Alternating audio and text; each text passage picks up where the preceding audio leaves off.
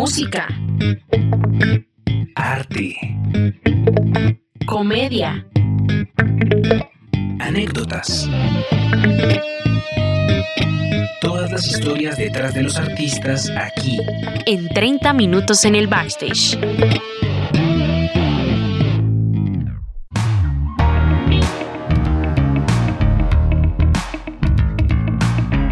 Hey, ¿qué tal amigos? Bienvenidos a un nuevo episodio de 30 minutos en el backstage. Los saluda Alejo Quiroga y junto con Julián Moreno y Jacobo Martínez le damos la bienvenida. Y empiezo con la ronda de saludo. ¿Cómo estás, Jacobo? Bien, Alejito, todo muy bien. Eh, aquí pues emocionado por esta segunda parte de este episodio.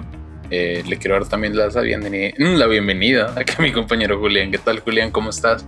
Bien, bien, Jacobo, bien, Alejo y bien em, para todos los oyentes si se interesan por mí, que como estoy, pues muy bien. Eh, acá listo para seguir escuchando de todas esas historias que trae consigo eh, nuestro invitado del día de hoy, Luis Chereno, y yo lo saludo. ¿Qué más, Luis? ¿Cómo estás? Bien, bien, bien, muchachos, muy bien.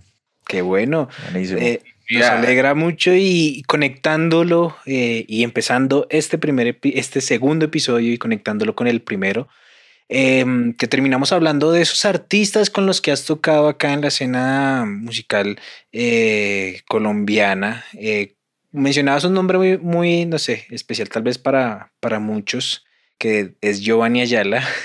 Y quisiera preguntarte cómo llegaste. Si es que se canta. No, mentira.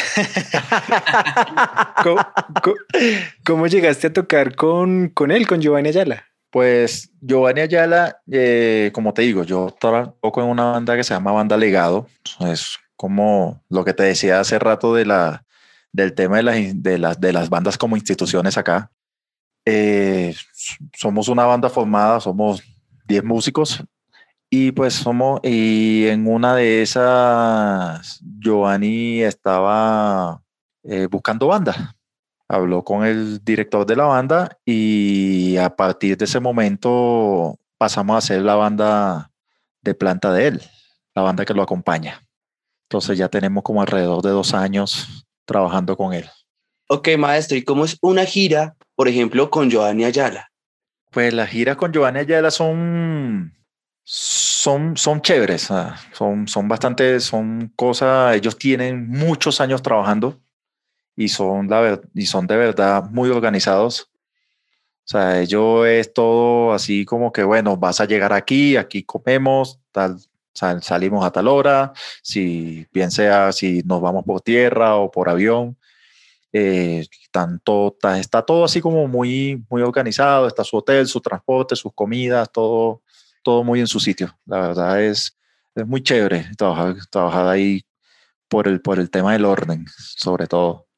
¿Y con qué otros artistas más mencionaste, mencionaste, también a Jesse Oribe? ¿Cómo has llegado como a contactarte como con otros artistas y así? Eh, hemos, es con la, yo no he tocado con él, hemos compartido tarima con él. Ah, y, Sí, hemos compartido tarima y, y pasa lo mismo, o sea, es como ya son, ya ellos son como, digamos, como los artistas mayors de aquí, de Colombia.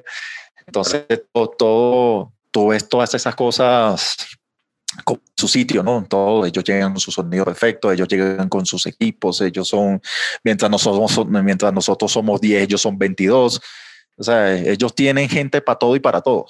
mientras que yo, yo, yo, ahí como valga, valga la comparación, yo digo que cuando nosotros, por ejemplo, que nosotros a veces tocamos con artistas más pequeños que están en, en su proceso de crecimiento es como, como estar en segunda y primera división.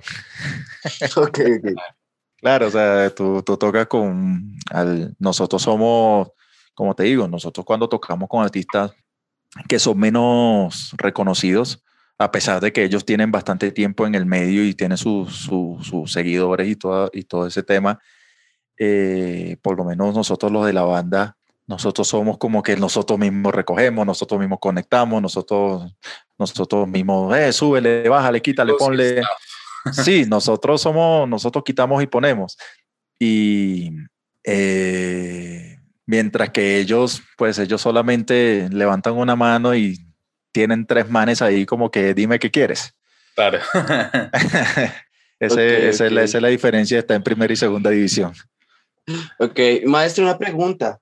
Pues no sé si ha pasado esa estigmatización de pronto de parte de algunos, digámoslos, teóricos a rajatabla de la música, que dicen de que la música popular o la música eh, no, bueno, sí, la, es, ese género, la música popular es menos entonces que el jazz. Y como un maestro que toca jazz, eh, ¿por qué va a estar tocando popular? No sé si de pronto le ha pasado. Y bueno, yo he escuchado esta, esta estigmatización que en lo personal considero absurda. Yo hace poco, de hecho, tuve el placer de que grabar unas guitarras con el maestro Chereno y créanme que aprender de ese feeling tiene su ciencia, tiene su magia. Entonces, de pronto, su merced, ¿cómo le ha ido en ese medio musical? Eh, pues que, que ya es un poco activo y continuo para su merced. Pues ahorita no se ve tanto. La verdad, eh, yo lo viví más cuando viví en Caracas. Cuando viví en Caracas, muchos amigos míos me decían, oye Luis, pero ¿qué haces tú tocando mariachi? Yo le decía, pues, pues, tengo que trabajar. No, pero es que tocas mariachi, cuando tú tocas con orquesta, tú tocas aquí, tú tocas allá. Yo le digo, bueno, yo le decía así, bueno, o sea, yo, si yo no le veo problema, pues cuál, es, cuál es como el, como el que, que te duele. O sea, igual pues si, si tanto problema hay, pues el lunes nos miramos la billetera y miramos cómo nos fue. no, me pagan el recibo de la luz. Exacto, o sea, yo le decía, el, el, buena el, lunes, el lunes nos miramos la billetera y hablamos. entonces era como más que todo eso. Eh, a veces por ahí sale uno que otro eh, que dice, no, que la música esto, que la música de mariachi o la música popular. Ahí, por ahí a veces uno que otro sale como que todavía pegado en el siglo pasado con ese tema. Ok, ok. Pero bueno, o sea, igual uno ahí como, uno ahí ya como que igual música es música a la final, o sea, indiferentemente que, que si tú sientes que la música que toca es de mejor estrato, por así decirlo, que la que, la que oyen los demás, pues, o sea, yo antes, yo, yo antes decía, no, eh, qué sé yo, hace 20 años, 15 años decía, la música popular, no, esa vaina es música de borracho, música de cantina, ahora me gusta esa vaina y vivo de eso. Claro. Y soy un borracho en cantina. entonces, entonces como, como, como, muy, como muy lógico. Y lo mismo pasa con el tema del reggaetón. Y dicen, no, que el reggaetón. como hay reggaetón bueno y reggaetón malo. O sea.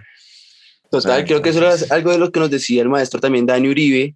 Pues que quién es él hoy en día, que él graba, o sea, lograr grabar en un solo año 580 canciones, y yo creo que de eso un 70% era reggaetón. Exacto, o sea, y no se trata, y no se trata por el solo hecho de que de que por la plata y es trabajo, o sea, ¿cómo te digo? O sea, yo, a veces voy en el carro y, pongo reggaetón, o sea, que quizás hace cinco años atrás para mí era una vaina inaudita. O sea, yo a veces voy así en el carro y, y pongo, me pongo mi perreo ahí, o sea. ¡Ay! claro, claro. Perreo popular. Sí, de hecho tú escuchas los temas nuevos de música popular y tienen su beat ahí de reggaetón. Claro, sí. Eh, eso, eso se estamos, se, en un momento de mucha, de mucha mixtura, ¿no? Entre muchos géneros. Exacto, eso se está modernizando poco a poco. Y ya no es la típica canción de guitarritas ahí, de guitarras punteadas y chan, chan, cun, chan, chan. No, ya eso. Sí, sí, ya evolucionado. Sí, claro. Cherero, y, hablemos un poco más acerca de esas experiencias tocando con la banda Legado en este círculo de la música popular con, con varios artistas de los que nos has comentado. Digamos, ¿cuáles han sido como esas experiencias? Hablemos de la mejor experiencia que te, haya, que te hayas encontrado, que hayas vivido en, esos toques y también la peor. Pues, eh, digamos, todas las experiencias son buenas. Donde bien sea que te alegres mucho o bien sea donde cojas mucha rabia. Eh, de las experiencias así, yo creo que en la banda hay un tema que, que de verdad nos gusta mucho y es el tema que a todos nos gusta tocar en la banda.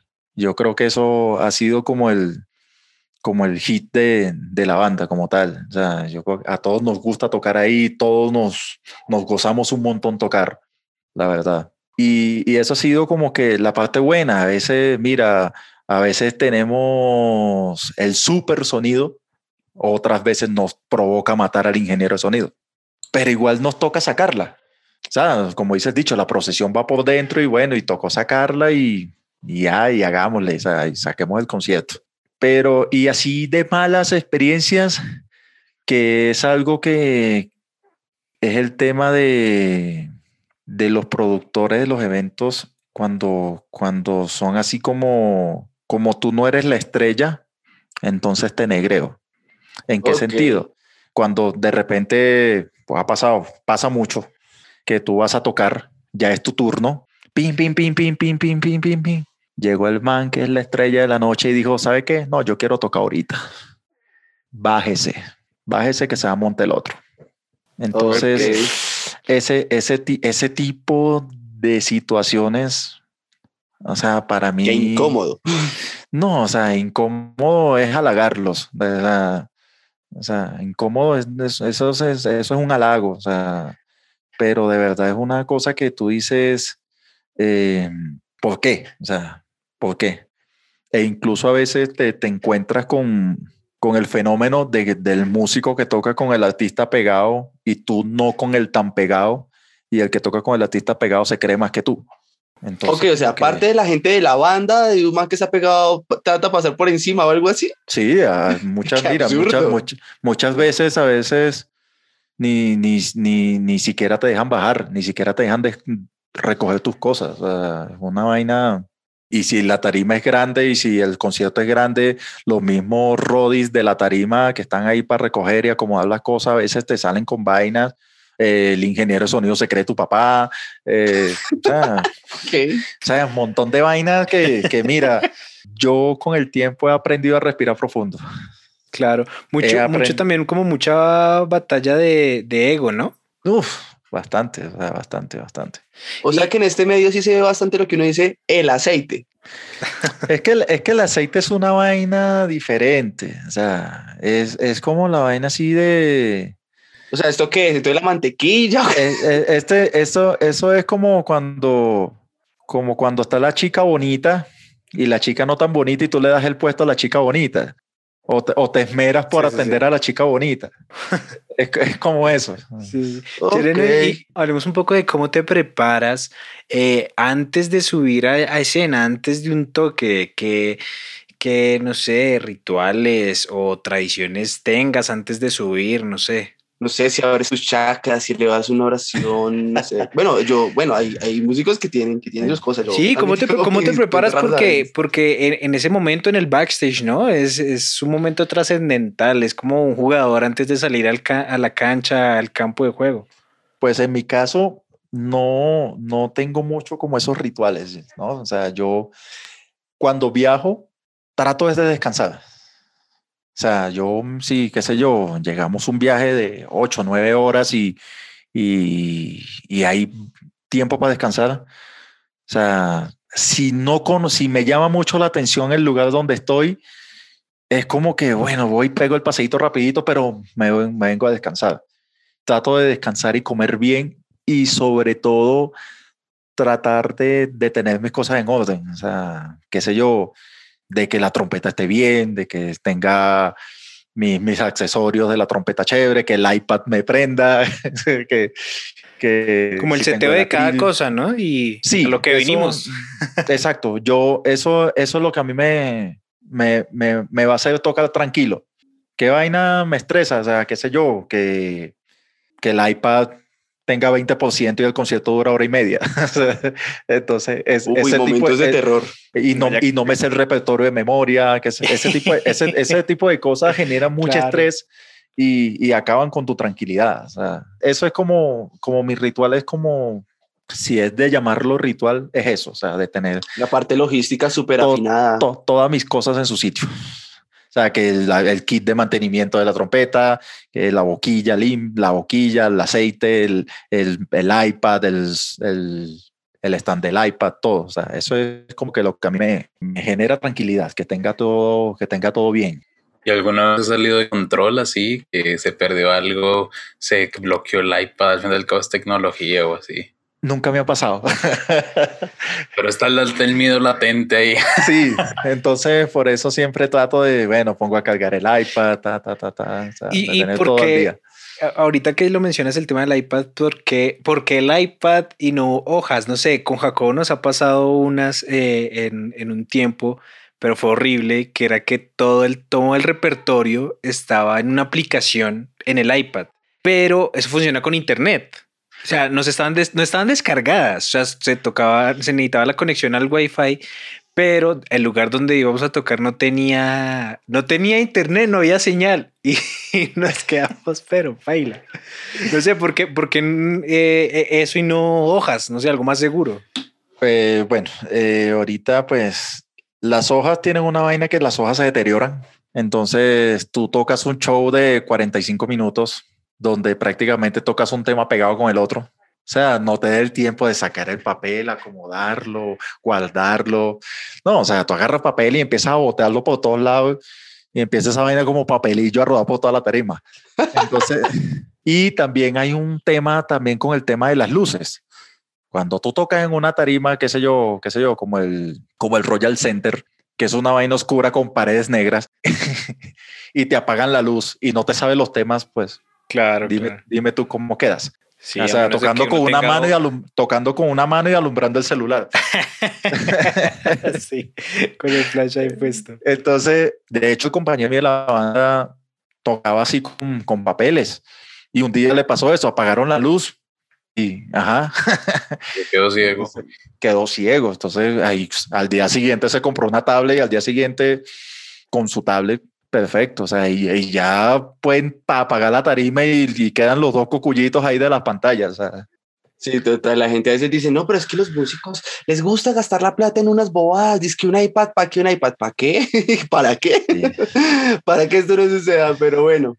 Más no, a mí, a mí sí una vez así como de anécdota me pasó algo, yo tocaba en, en un mariachi de taberna y eso toca aprenderse como 700 canciones y obviamente pues yo tenía el iPad y tenía los temas guardados en el, en el iBook y le dio por desconectarse el iBook. y, al fin de cuentas. y yo, ¿ahora qué? y, y dele ahí como empezando a parir la clave, pero duré como 10 minutos ahí como que sudando frío y yo ya me va a tocar la hora de tocar y esta vaina todavía no se, todavía no conecta. Pero esas son como el, tipo de cosas que, que uno tiene que tratar de, es, bueno, tener, es bueno tener como el respaldo, ¿no? O sea, sí, son las hojitas por si las moscas. Otro no, ya te lo tengo en el correo, en la nube, en el celular. o si acaso, por si acaso alguno muere en el camino. Está todo en el brazo también ahí. tal, copia del colegio, sí. sí, sí. Maestro Chereno, yo quería preguntarle, ¿Qué decisiones importantes ha tenido usted que tomar, eh, ha tenido que tomar a lo largo de su vida con respecto a la carrera artística? Tal vez desde la infancia, tal vez como la decisión de en qué momento quiso ser músico, o tal vez ahorita hace poco, bueno, pues bueno, también tiene bastante recorrido. Entonces, ¿cuáles han sido aquellas decisiones que le han marcado a usted su vida como artista? Haber salido de, haberme ido de Venezuela y empezar de cero prácticamente. O sea, después que ya tú, digamos como que entre comillas yo en Caracas llegué como, como que hasta donde quería llegar y llegué como, llegué, bueno, ya estoy aquí donde quiero llegar y ahora qué hago, ahora qué viene. Entonces, es Siempre uno al fin quiere más, ¿no?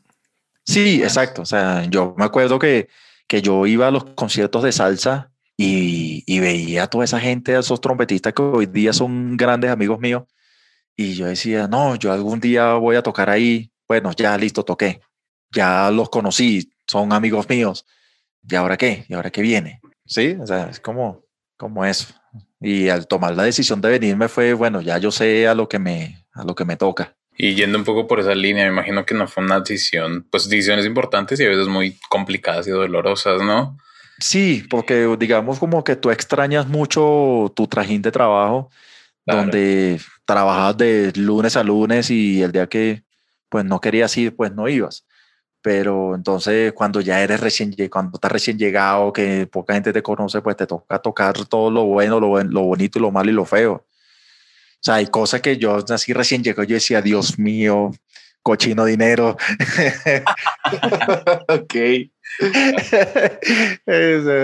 Y entre todo ese trajín en algún momento, no sé, ¿pensaste en rendirte o algo? ¿Tirar la toalla? Mira, muchas veces he querido dejar de tocar.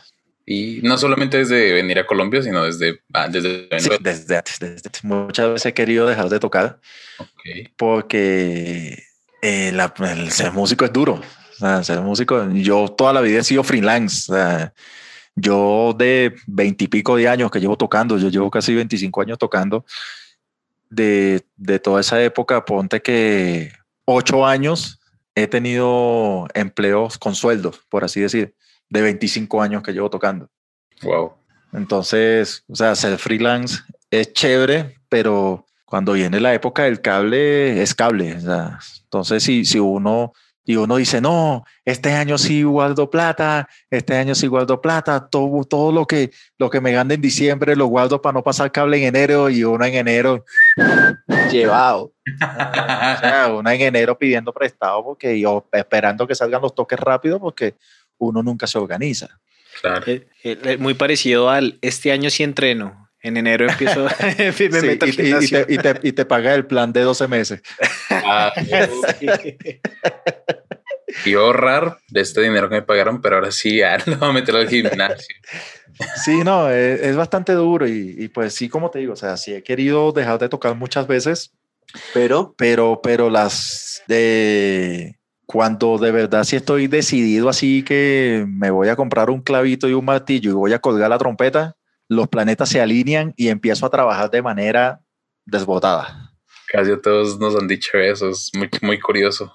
Es como que estaba ya al punto ahí de colgar todo y de repente, ¡pum! sí, no, tal cual. O sea, yo, de hecho, hace poco me pasó, o sea, con esta vaina de la, de la pandemia y yo decía, bueno, esta vaina, quién sabe cuándo se va a recuperar eh, yo dije, ¿sabe qué? Dije a mi esposo, ¿sabe qué? Vendo esta vaina y invierto esa plata, monto, qué sé yo, una tienda, una vaina, una cigarrería, cualquier vaina y, ya, me olvidé de tocar. Y empezó a llamar a todo el mundo. ya las llamadas no eran de data crédito ni nada de esa vaina, sino. si lo, pues, me empezó a salir trabajo y, y pues uno dice como que, bueno, volvamos otra vez. O sea, Está bien. pero, pero es duro, es duro, la verdad. No, es tan fácil como muchas veces la gente dice, no, qué tan chévere, qué tan chévere. Sí, digamos como que lo chévere es como que uno se arriesgó por, por, el, por la pasión.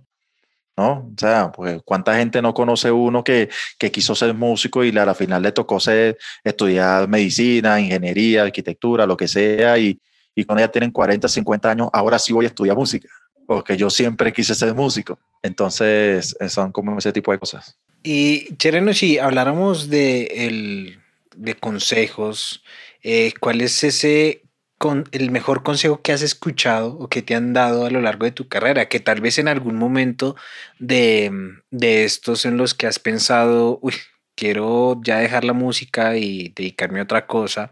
Eh, y tal vez uno de esos consejos con los que te hayas aferrado para no, para no ahorrar, ahorrar.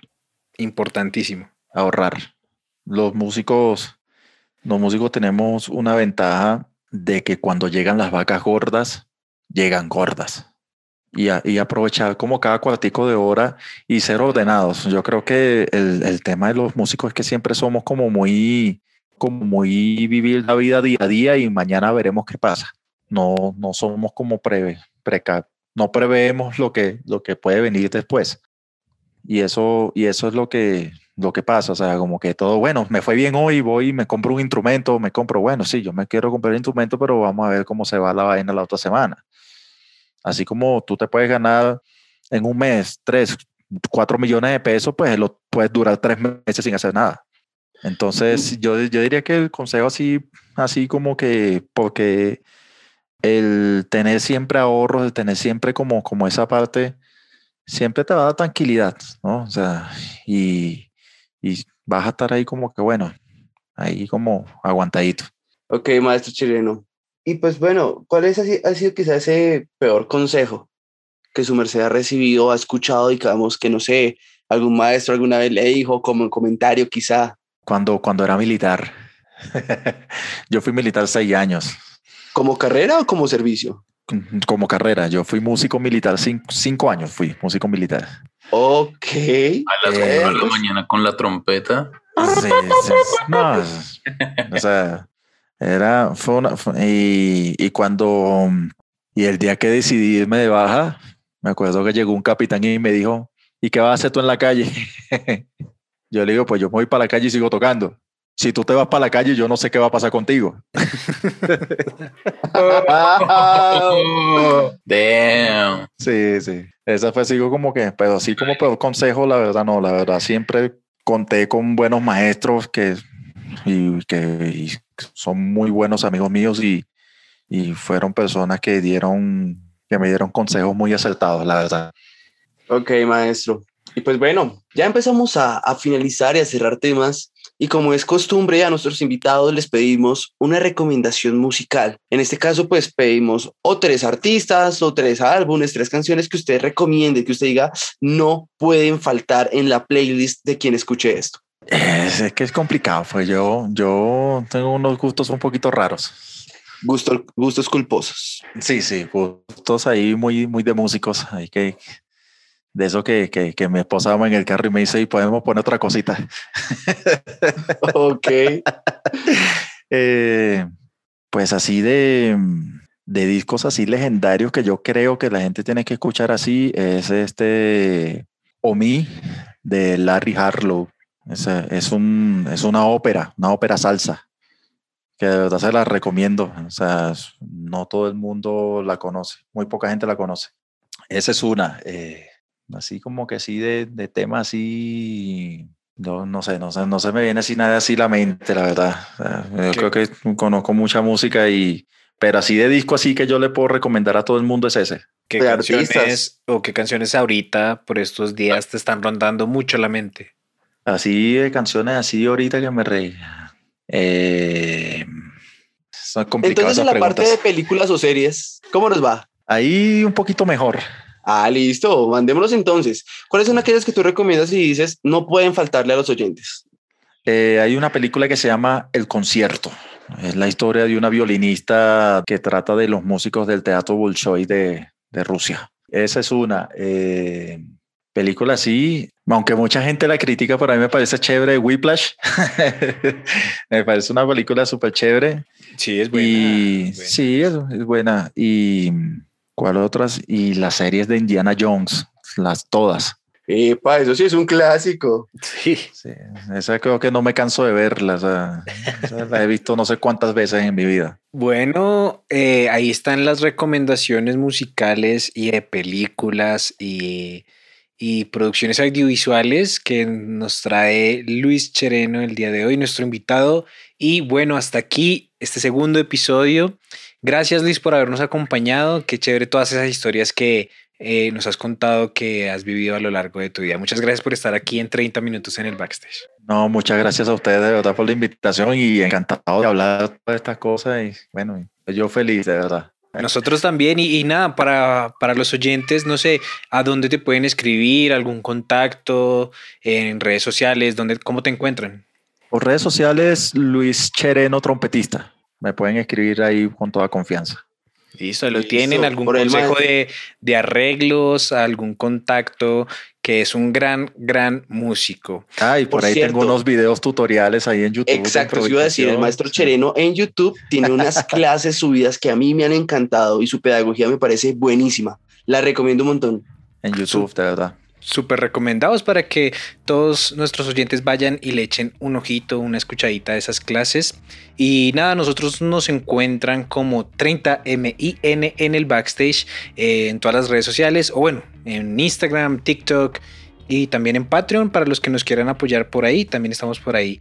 Y recuerden que estas recomendaciones de canciones de producciones audiovisuales también nos también las encuentran en nuestra playlist de Spotify El sonido del backstage y la playlist Playlist and Chill. No es más, me despido y nos vemos en un siguiente capítulo. Música.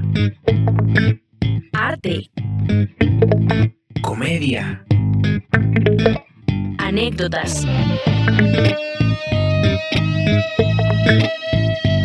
Esto fue 30 minutos en el backstage.